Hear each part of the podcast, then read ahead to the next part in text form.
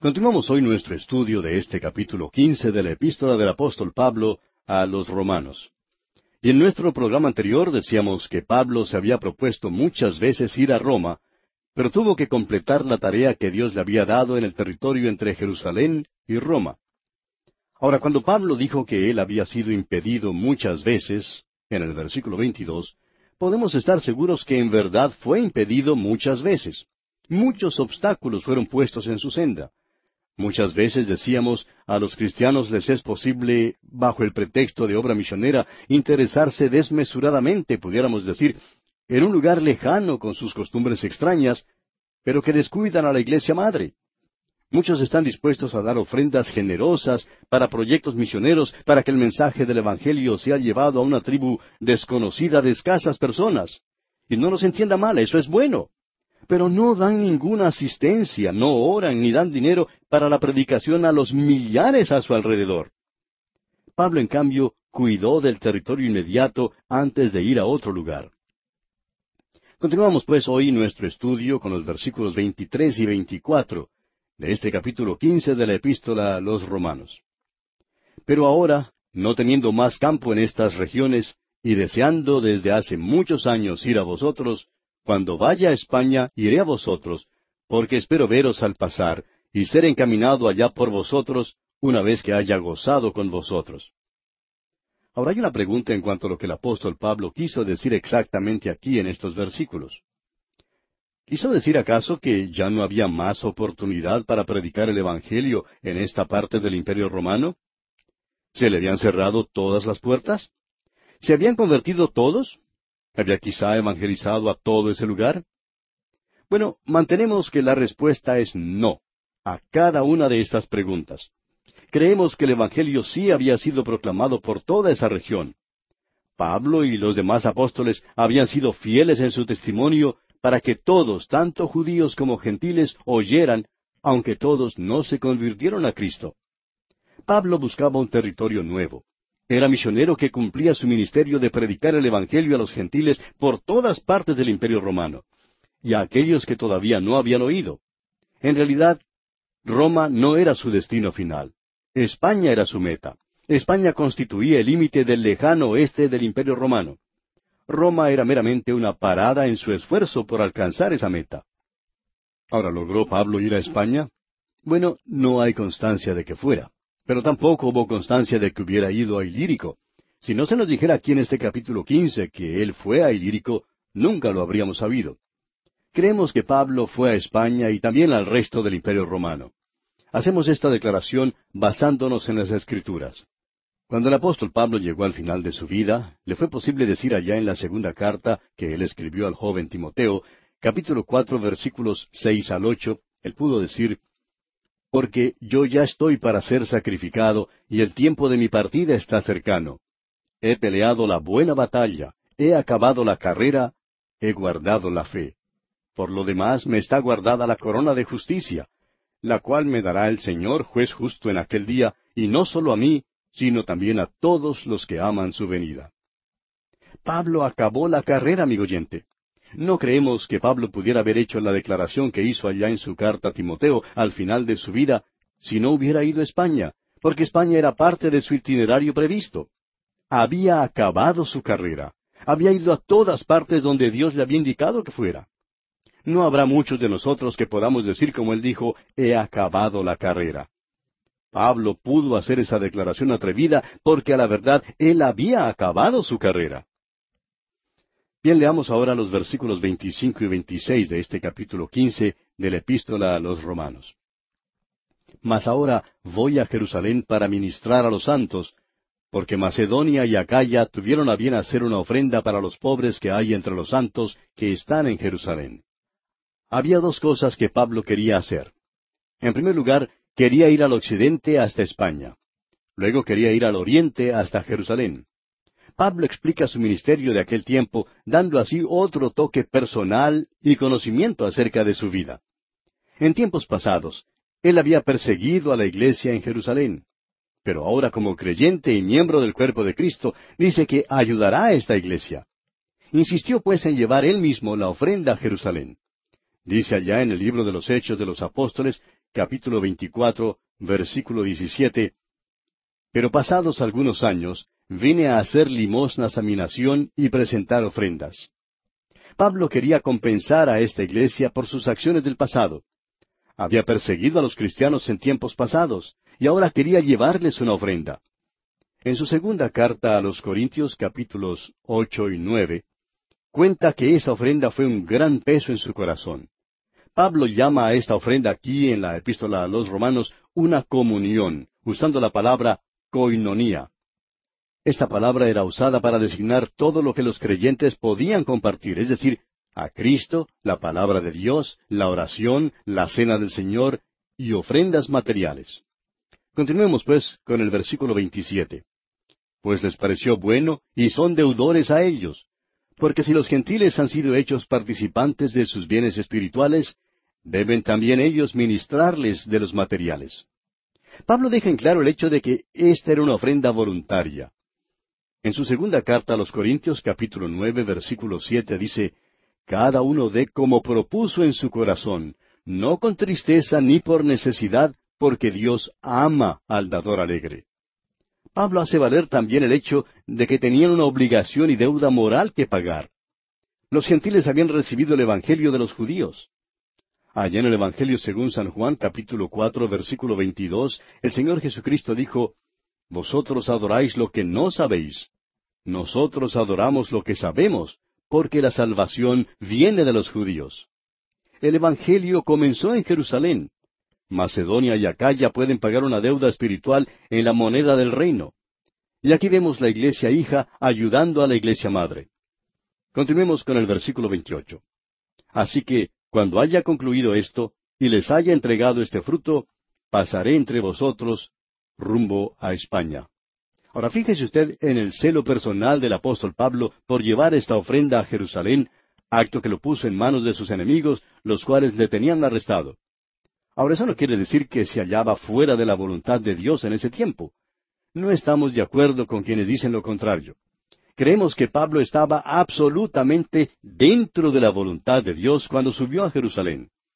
El libro de los Hechos de los Apóstoles nos muestra eso.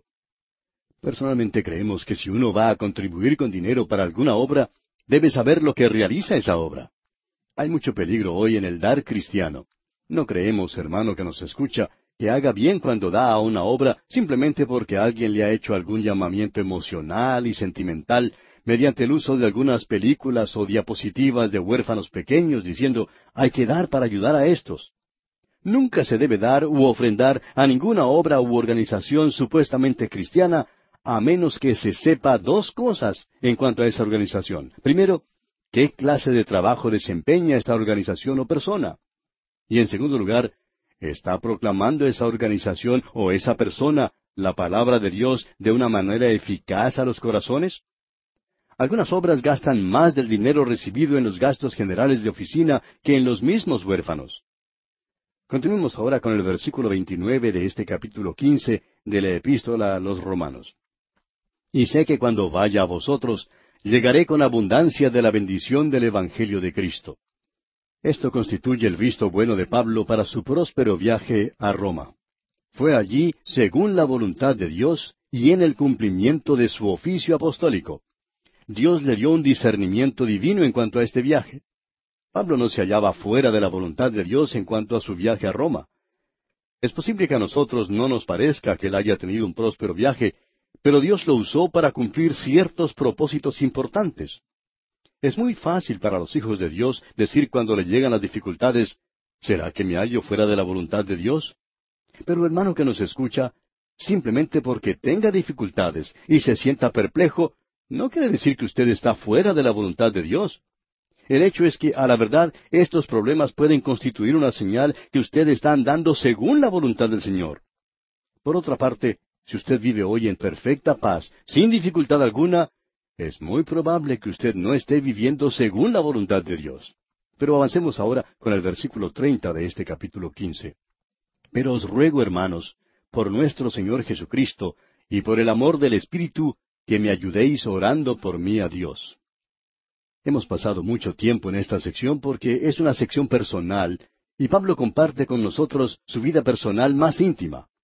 Estamos viendo cómo el cristianismo funcionaba en el primer siglo. Estamos viendo el lado práctico del cristianismo. En la primera parte de esta epístola a los romanos, Pablo nos dio doctrina. Ahora Pablo está poniendo en práctica esa doctrina. Muchos expositores de la Biblia consideran que este versículo treinta que acabamos de leer constituye uno de los llamamientos de oración más solemnes y serios del apóstol Pablo en la Biblia. Pablo reconoce que enfrenta peligro y que ha llegado a una crisis en su ministerio.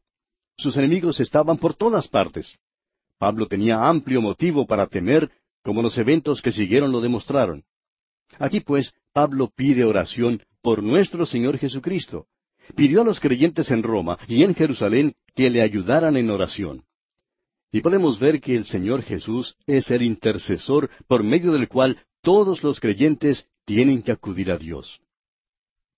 Ahora las palabras, por el amor del Espíritu, hablan del fruto del Espíritu que une a los hermanos, y que el mismo apóstol menciona en su carta a los Gálatas capítulo cinco, versículos veintidós y veintitrés, donde dice, Mas el fruto del Espíritu es amor, gozo, paz, paciencia, benignidad, bondad, fe, mansedumbre, templanza, contra tales cosas no hay ley. Esta frase, el amor del Espíritu, pues, habla del fruto del Espíritu que une a los hermanos. Los creyentes deben, por tanto, orar los unos por los otros. Luego dice, que me ayudéis. Ahora esta palabra griega tiene el sentido de luchar. Pide que luchen juntamente con él. Cuando Pablo oraba, él esperaba resultados.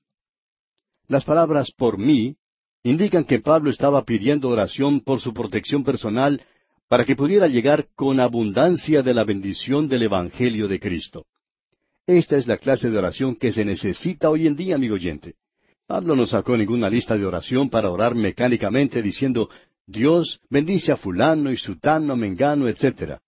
Ahora, no hay nada malo con tener una lista de oración, por supuesto, pero a veces pasamos muy precipitadamente por esa lista. La oración para el apóstol Pablo constituía una lucha. En verdad, él se asió de Dios, se agarró de Dios. Y hoy en día, amigo oyente, necesitamos mucho de los que saben orar por nosotros. Bien, pasemos ahora al versículo 31 de este capítulo 15 de la epístola a los romanos. Para que sea librado de los rebeldes que están en Judea, y que la ofrenda de mi servicio a los santos en Jerusalén sea acepta. Esta es la petición de Pablo y es doble. Primero, su vida estaba amenazada por los inconversos en Judea, especialmente por los líderes religiosos. Y en segundo lugar, la iglesia en Jerusalén podría titubear en cuanto a aceptar una ofrenda de los gentiles. Ambas peticiones fueron contestadas. Es verdad que Pablo fue arrestado y fue puesto inmediatamente en manos de los romanos. Pero esto mismo fue lo que le permitió presentarse ante reyes y cumplir así la voluntad de Dios para su vida. Ahora los versículos 32 y 33, versículos finales de este capítulo 15 nos dicen, para que con gozo llegue a vosotros por la voluntad de Dios, y que sea recreado juntamente con vosotros. Y el Dios de paz sea con todos vosotros. Amén. Esta es la conclusión de la petición de Pablo. La petición fue contestada. Su vida fue salvada. La iglesia en Jerusalén aceptó la ofrenda. Él llegó con gozo a Roma aunque pasó dos años de sufrimiento en la cárcel en Cesarea. Sufrió naufragio y por último llegó atado con cadenas. Esto lo podemos ver allá en el capítulo 28 del libro de los Hechos de los Apóstoles. También es cierto que cuando Pablo por fin llegó a Roma estaba en cadenas, pero vino en el gozo del Espíritu Santo. Esa es la clase de gozo que los creyentes necesitamos hoy en día, amigo oyente. La pregunta que surge ahora es si Pablo encontró reposo y refrigerio en Roma. La respuesta es debatible, pero creemos que Pablo en verdad encontró reposo y mucho más en Roma, y también más allá al proseguir su viaje hasta España. Las palabras que él escribió en su segunda carta al joven Timoteo, capítulo cuatro, versículos seis al ocho, y que ya citamos hace un momento, donde él dice, Porque yo ya estoy para ser sacrificado, y el tiempo de mi partida está cercano. He peleado la buena batalla, he acabado la carrera, he guardado la fe. Por lo demás me está guardada la corona de justicia, la cual me dará el Señor juez justo en aquel día, y no solo a mí, sino también a todos los que aman su venida. Estas palabras, pues, confirman lo que estamos diciendo. Ahora, el uso de las palabras el Dios de paz muestra que Pablo conocía la paz aún estando en cadenas y en medio de la tempestad y el naufragio. Y nuestra oración, amigo oyente, es que usted también pueda conocer esa clase de paz en este mismo día. Y mi oración también es que yo mismo también la conozca. Concluimos así pues nuestro estudio de este capítulo quince de la epístola del apóstol Pablo a los romanos. Llegamos ahora al último capítulo de esta gran epístola, el capítulo dieciséis. Y tenemos aquí la demostración de las relaciones mutuas entre cristianos. Este es uno de los capítulos más reveladores en toda la epístola a los romanos. Pablo desciende desde las cumbres de la doctrina hasta los pavimentos o las veredas de Roma. Y aquí vemos el cristianismo puesto en práctica aquí en Roma. Este es el cristianismo en acción. Y nos llena de emoción cuando pensamos que en aquel imperio pagano de Roma había cristianos que andaban por las calles con el gozo del Señor en sus corazones. Estas grandes doctrinas que fueron proclamadas por Pablo no son proyectiles para el espacio ultraterrestre, sino vehículos que a la verdad se movían por los caminos romanos. El Evangelio se traduce en vida y en realidad. Este capítulo extraordinario no debe omitirse ni desatenderse en el estudio de esta epístola a los romanos. Y aquí concordamos de todo corazón con el comentario que hace el doctor Newell, quien dijo, Este capítulo 16 es desatendido por muchos para su propia pérdida. Notemos primeramente que hay treinta y cinco personas que se mencionan por nombre en este capítulo. Todos eran o creyentes que vivían en Roma o hermanos que estaban con Pablo. Y creemos que Pablo estaba en Corinto cuando escribió esta epístola.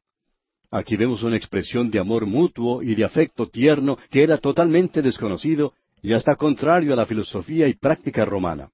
Estos cristianos eran diferentes. No es extraño, pues, que Roma se admirara de estos cristianos, ni que se exclamara cuánto se aman los unos a los otros. Ahora, antes de entrar en un estudio de su contenido, quisiéramos compartir un breve resumen de este capítulo 16. En este capítulo final, tenemos primero la recomendación de Febe, quien es la portadora de esta epístola. Tenemos luego un saludo para los cristianos en Roma, que se encuentra entre los versículos tres hasta el quince. Sigue entonces en los versículos dieciséis al veinte la discusión sobre la conducta que debe haber en las relaciones entre cristianos. Luego, en los versículos 21 al 24, tenemos los saludos de Pablo y los cristianos que estaban con él.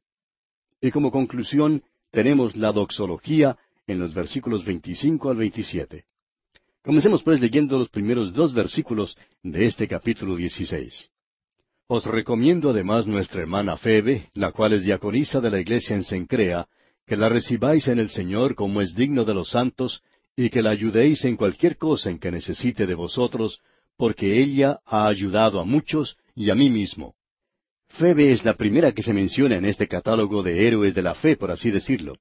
Ella era gentil, como su nombre lo indica. Como ya hemos declarado, había muchos gentiles en la iglesia de Roma. Ahora Febe recibió su nombre en honor a la diosa griega Diana. En la mitología griega, ella era diosa de la luna, así como su hermano Apolo era dios del sol. Ahora muchos creyentes tomaron nuevos nombres al ser bautizados, pero por alguna razón Febe se quedó con su nombre pagano. Febe, pues, fue la portadora, o sea, la que llevó hasta Roma esta epístola a los romanos, aunque reconocemos que hay quienes no creen que ella fuera la portadora. El comentarista Renan dijo, Febe llevó bajo los pliegues de su manto todo el fruto de la teología cristiana. Al parecer ella era una mujer prominente en la iglesia. Esto revela que era una mujer de mucha preparación y habilidad. Era diaconisa de la iglesia en Sencrea. En aquel entonces, Sencrea era el lugar donde uno debía abordar una nave si uno quería salir de Corinto. En otras palabras, Sencrea era el puerto oriental de Corinto. Al parecer, Pablo escribió esta carta a los romanos desde Corinto y Febe vivía en Sencrea. Ella era una mujer de medios, de mucha habilidad, y probablemente se ocupaba en alguna profesión o negocio. El hecho de que ella era diaconisa revela que había algunas mujeres que ocupaban un lugar prominente en la iglesia primitiva. Febe, por ejemplo, desempeñaba un cargo importante. Ahora permítanos decir algo, amigo oyente, que creemos es muy necesario en nuestros días. Creemos que una de las razones por las cuales algunas mujeres han llegado a ser pastoras y predicadoras, es porque este cargo de diaconisa les ha sido negado.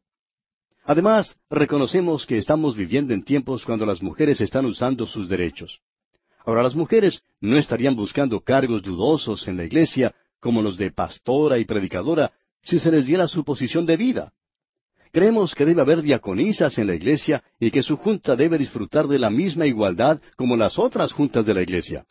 Creemos que necesitamos esto hoy en día porque la sensibilidad de la mujer puede percibir ciertas cosas que el hombre no percibe. Dios ha hecho a las mujeres más finas que los hombres. Un reloj, por ejemplo, es más fino que un automóvil, es más delicado.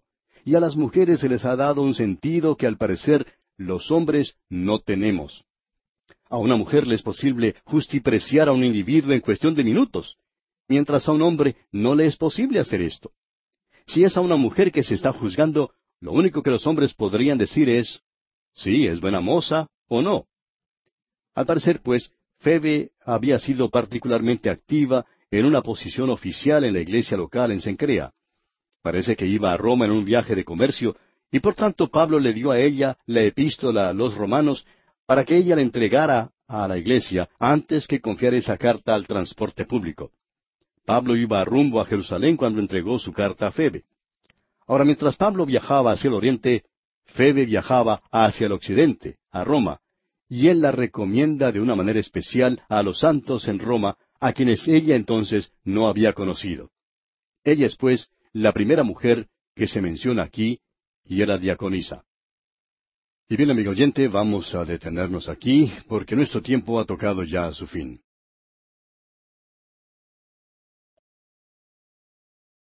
Continuamos hoy estudiando el capítulo 16 de esta epístola del apóstol Pablo a los romanos que comenzamos en nuestro programa anterior.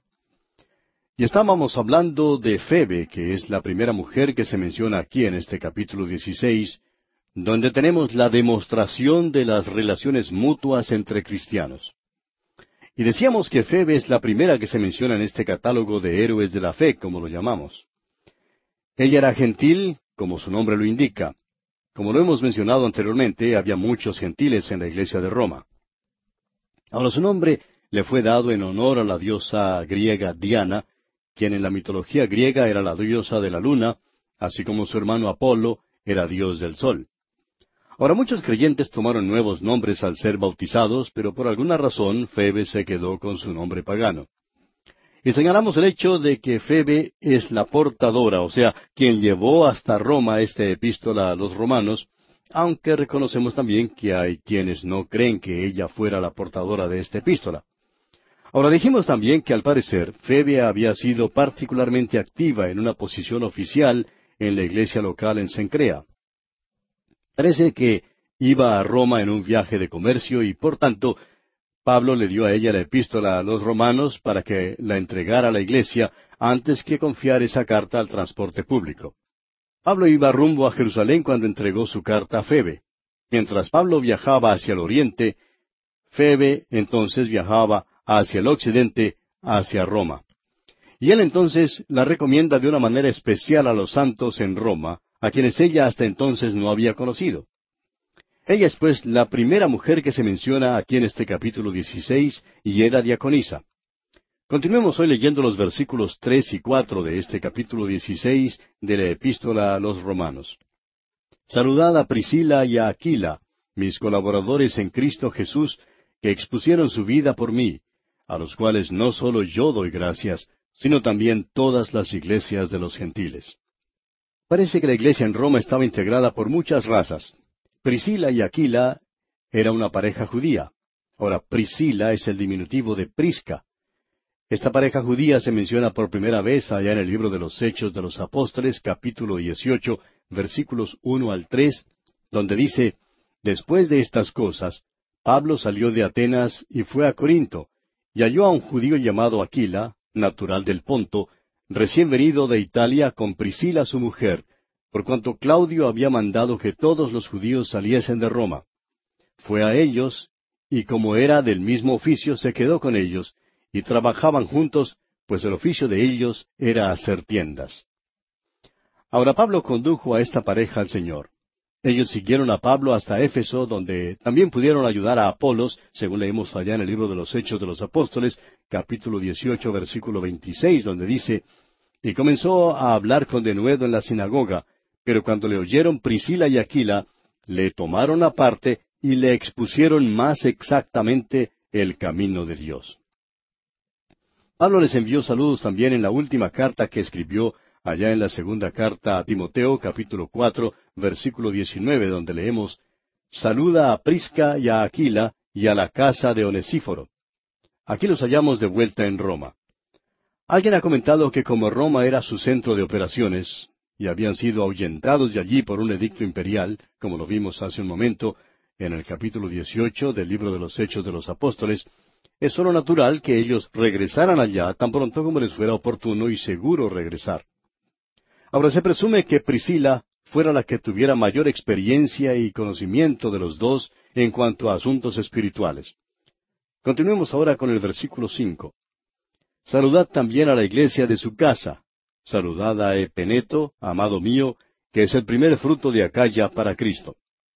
Parece que en sus comienzos la iglesia local se reunía en casas privadas. Alguien ha dicho que no hay ninguna evidencia decisiva hasta el tercer siglo de la existencia de edificios especiales que fueron usados para iglesias. Muchos creemos hoy en día que la iglesia que comenzó reuniéndose en casas volverá a reunirse en casas.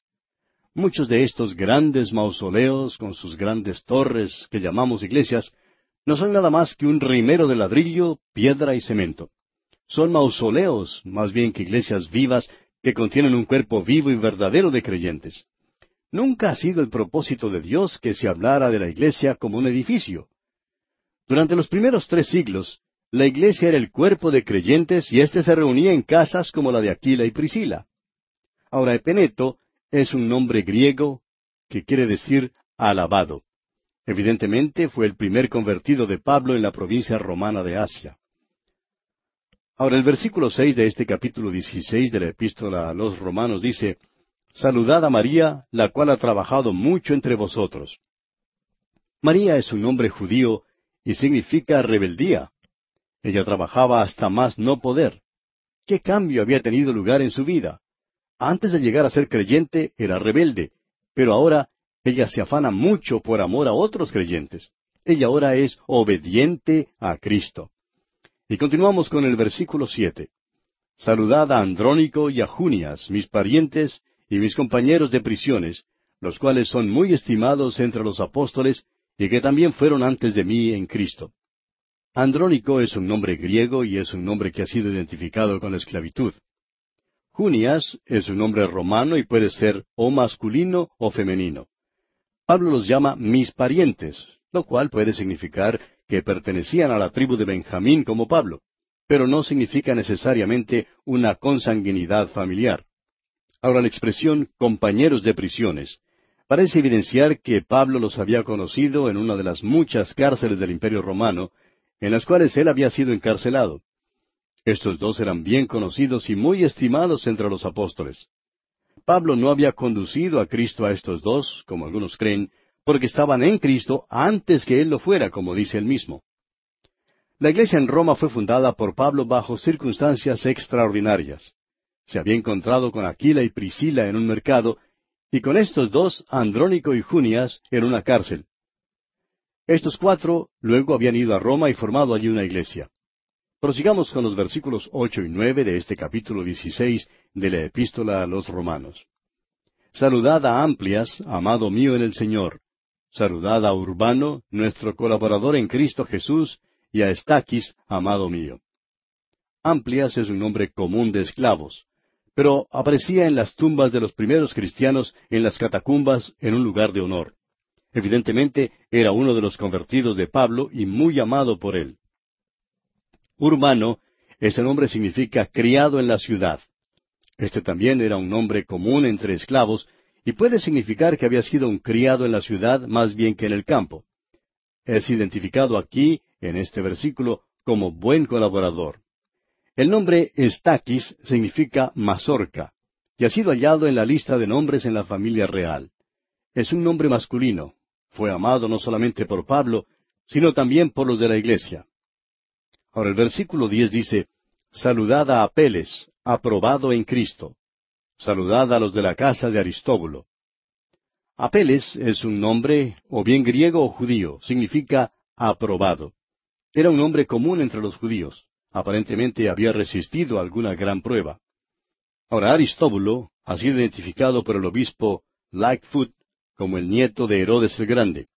Por otra parte, es posible que fueran esclavos que tomaron el nombre de sus amos.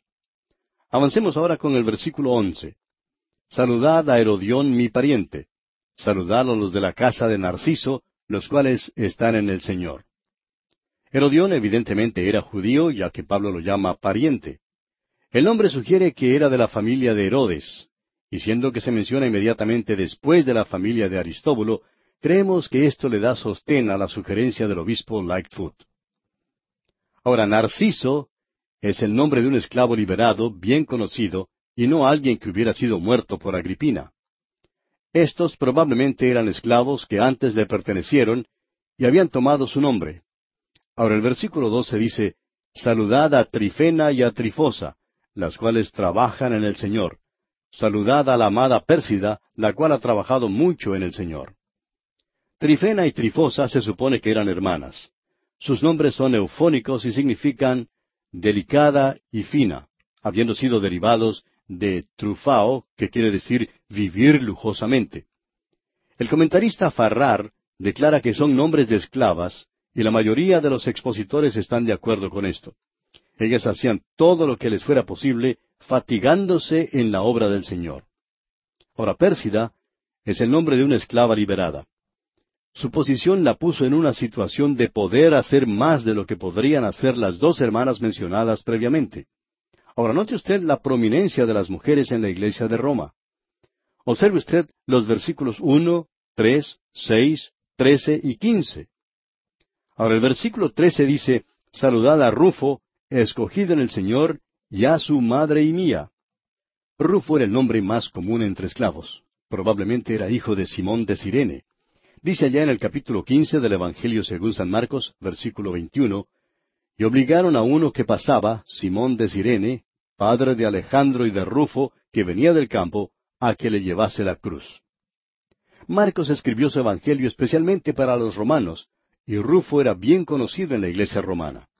Fue escogido por Pablo porque se había distinguido de alguna manera en el Señor.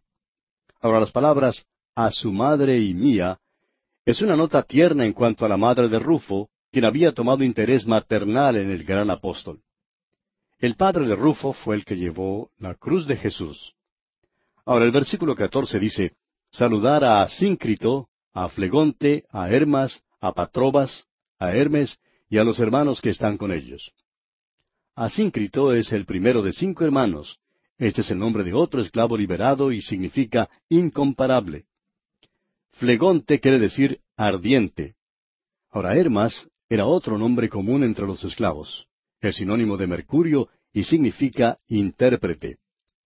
Patrobas es nombre de otro esclavo liberado. Hermes es otro nombre común de esclavo. Las palabras y a los hermanos que están con ellos pueden indicar que éstos se reunían en alguna casa donde formaban el núcleo de una iglesia local. Tenemos solo una lista de nombres, pero sabemos que fueron hombres que conocieron a Cristo. Prosigamos ahora con el versículo quince.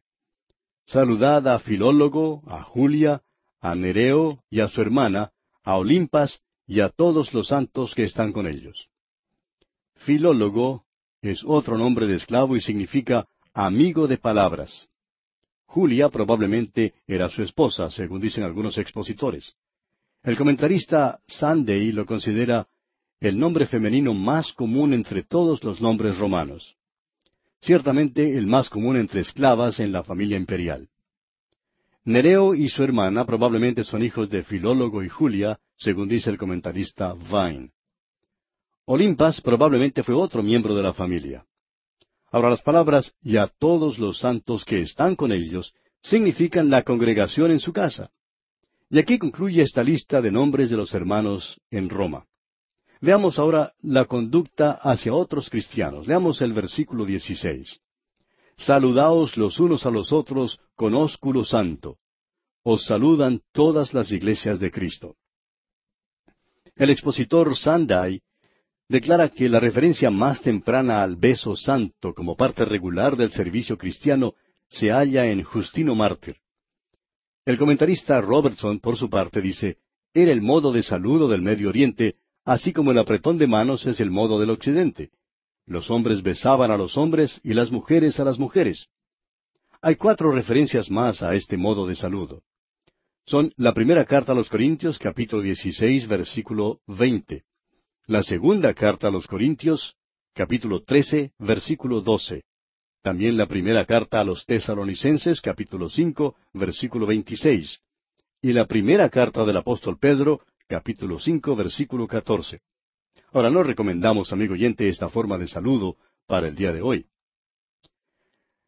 Ahora, las palabras os saludan todas las iglesias de Cristo aparecen solamente aquí en el Nuevo Testamento. Es una expresión buena del amor profundo de los primeros cristianos. Continuemos ahora con el versículo 17 de este capítulo 16 de la epístola de Pablo a los romanos. Mas os ruego, hermanos, que os fijéis en los que causan divisiones y tropiezos en contra de la doctrina que vosotros habéis aprendido y que os apartéis de ellos. En medio del envío de saludos cordiales, Pablo introduce esta nota de amonestación. Pablo les indica que deben apartarse de quienes causan divisiones por contiendas y tropiezos y que estorban el crecimiento cristiano como si esas personas tuvieran una plaga. Ahora, el uso de los artículos con las palabras divisiones y tropiezos en el texto original revela que el apóstol pensaba en algunos casos específicos. Y les indicó aquí que es necesario apartarse del perturbador en la iglesia. Leamos ahora el versículo 18.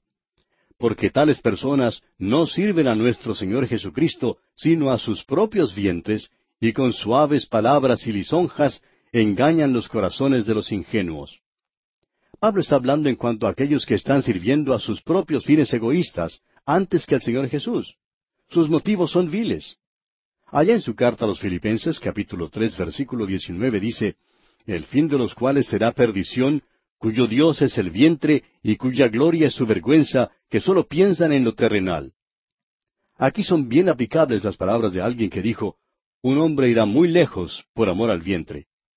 Estos, dice el apóstol, emplean suaves palabras, lo cual significa que eh, simulan bondad y se dan por píos. Hacen uso de lisonjas, lo cual quiere decir un modo altivo de hablar. Los verdaderos creyentes de Dios son sencillos o inocentes, y esperan que otros creyentes sean verdaderos y honorables. Ahora el versículo 19 dice, Porque vuestra obediencia ha venido a ser notoria a todos, así que me gozo de vosotros, pero quiero que seáis sabios para el bien e ingenuos para el mal. La iglesia en Roma ya gozaba de un buen nombre entre los creyentes en todas partes. Esto produjo gozo en el corazón del apóstol Pablo. También dice aquí, sabios para el bien. Esto quiere decir que necesitaban ser instruidos en la palabra de Dios. Allá en su segunda epístola a Timoteo capítulo tres versículo quince dice el apóstol, y que desde la niñez ha sabido las sagradas escrituras, las cuales te pueden hacer sabio para la salvación por la fe que es en Cristo Jesús. También en este versículo 19 dice el apóstol, ingenuos para el mal. Y esto quiere decir sin permitir ni una mezcla con lo malo. En su primera carta a los Corintios, capítulo 14, versículo 20 dice, Hermanos, no seáis niños en el modo de pensar, sino sed niños en la malicia, pero maduros en el modo de pensar. Y el Señor Jesucristo dijo allá en el Evangelio según San Juan capítulo 14 versículo 30, No hablaré ya mucho con vosotros, porque viene el príncipe de este mundo, y él nada tiene en mí. Nuestra dificultad, amigo oyente, es que hay una mezclita del mal en nosotros.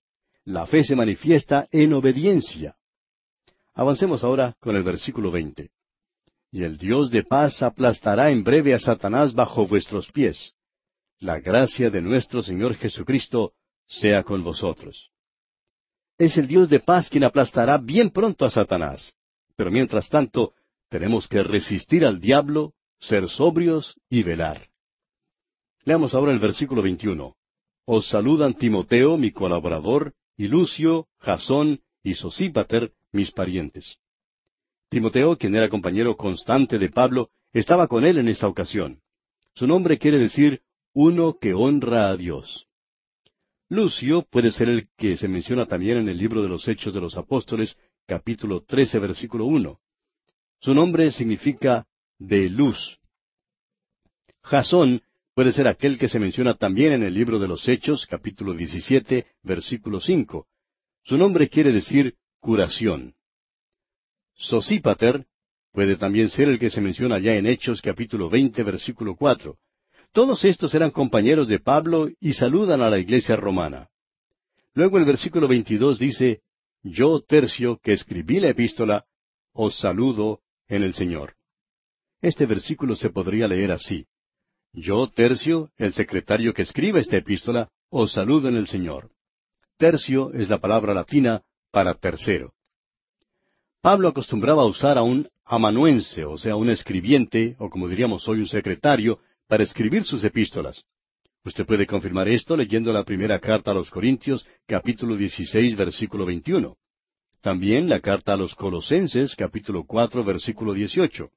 O la segunda carta a los Tesalonicenses, capítulo 3, versículo 17. La epístola a los Gálatas es la excepción, como lo vemos allá en el capítulo 6 de esa epístola, versículo 11, donde el apóstol escribe, Mirad con cuán grandes letras os escribo de mi propia mano. Pablo probablemente sufría de una enfermedad de los ojos llamada oftalmía. Ahora aquí en la epístola a los romanos, Pablo permitió que Tercio enviara sus propios saludos, y él le saluda cristianamente, es decir, en el Señor. Ahora en el versículo 23 dice, Os saluda Gallo, hospedador mío, y de toda la iglesia. Os saluda Erasto, tesorero de la ciudad, y el hermano cuarto. Estos primeros dos eran los hombres más prominentes que se mencionan en este acto de pasar lista a la iglesia primitiva en Corinto.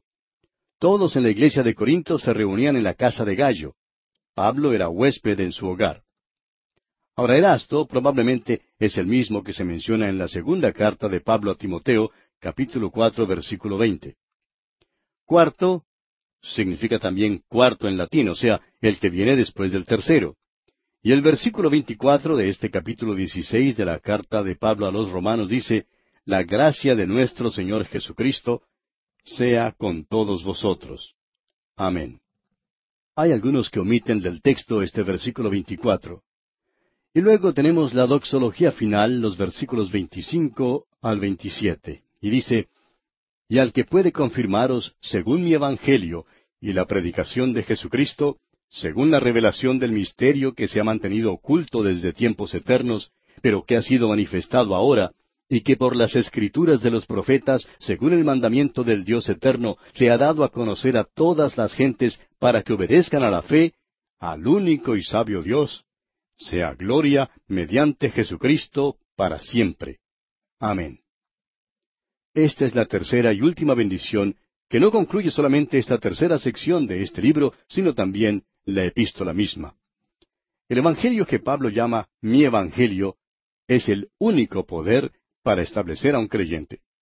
El misterio al cual se refiere aquí es la presente edad, cuando Dios está tomando tanto de los judíos como de los gentiles a un pueblo para su nombre y formándolos en un cuerpo que es la iglesia. Las escrituras de los profetas que él menciona no se refieren a los escritores del Antiguo Testamento como sugiere uno de los comentaristas. Se refiere más bien, como declara el comentarista Newell, a los escritores del Nuevo Testamento. La fe es la obediencia que Dios requiere en el día de hoy. Es la obra de Dios hoy. Allá en el Evangelio según San Juan capítulo seis versículo veintinueve leemos Respondió Jesús y les dijo Esta es la obra de Dios, que creáis en el que Él ha enviado. La obediencia es la obra y el fruto de la fe. Esto es lo que Santiago quiere decir cuando escribe allá en su epístola capítulo dos, versículos diecisiete y veinte. Así también la fe, si no tiene obras, es muerta en sí misma. Mas ¿quieres saber, hombre vano, que la fe sin obras es muerta?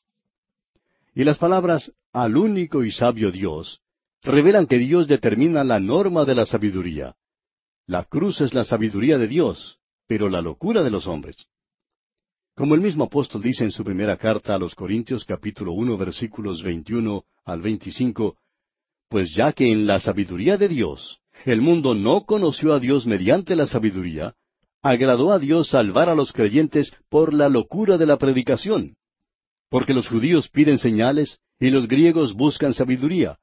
Pero nosotros predicamos a Cristo crucificado, para los judíos ciertamente tropezadero y para los gentiles locura, mas para los llamados, así judíos como griegos, Cristo poder de Dios y sabiduría de Dios. Porque lo insensato de Dios es más sabio que los hombres, y lo débil de Dios es más fuerte que los hombres. Estos tres últimos versículos de este capítulo 16 de la epístola a los romanos nos hablan de la obediencia de fe. Y amigo oyente, si usted confía en Cristo, usted le obedecerá, porque como el mismo Señor Jesucristo lo dice allá en el Evangelio según San Juan, capítulo diez, versículo veintisiete, mis ovejas oyen mi voz y yo las conozco y me siguen. Y este, amigo oyente, es el mensaje de la epístola a los romanos. Bien, amigo oyente, así concluimos nuestro estudio de esta gran epístola del apóstol Pablo a los romanos.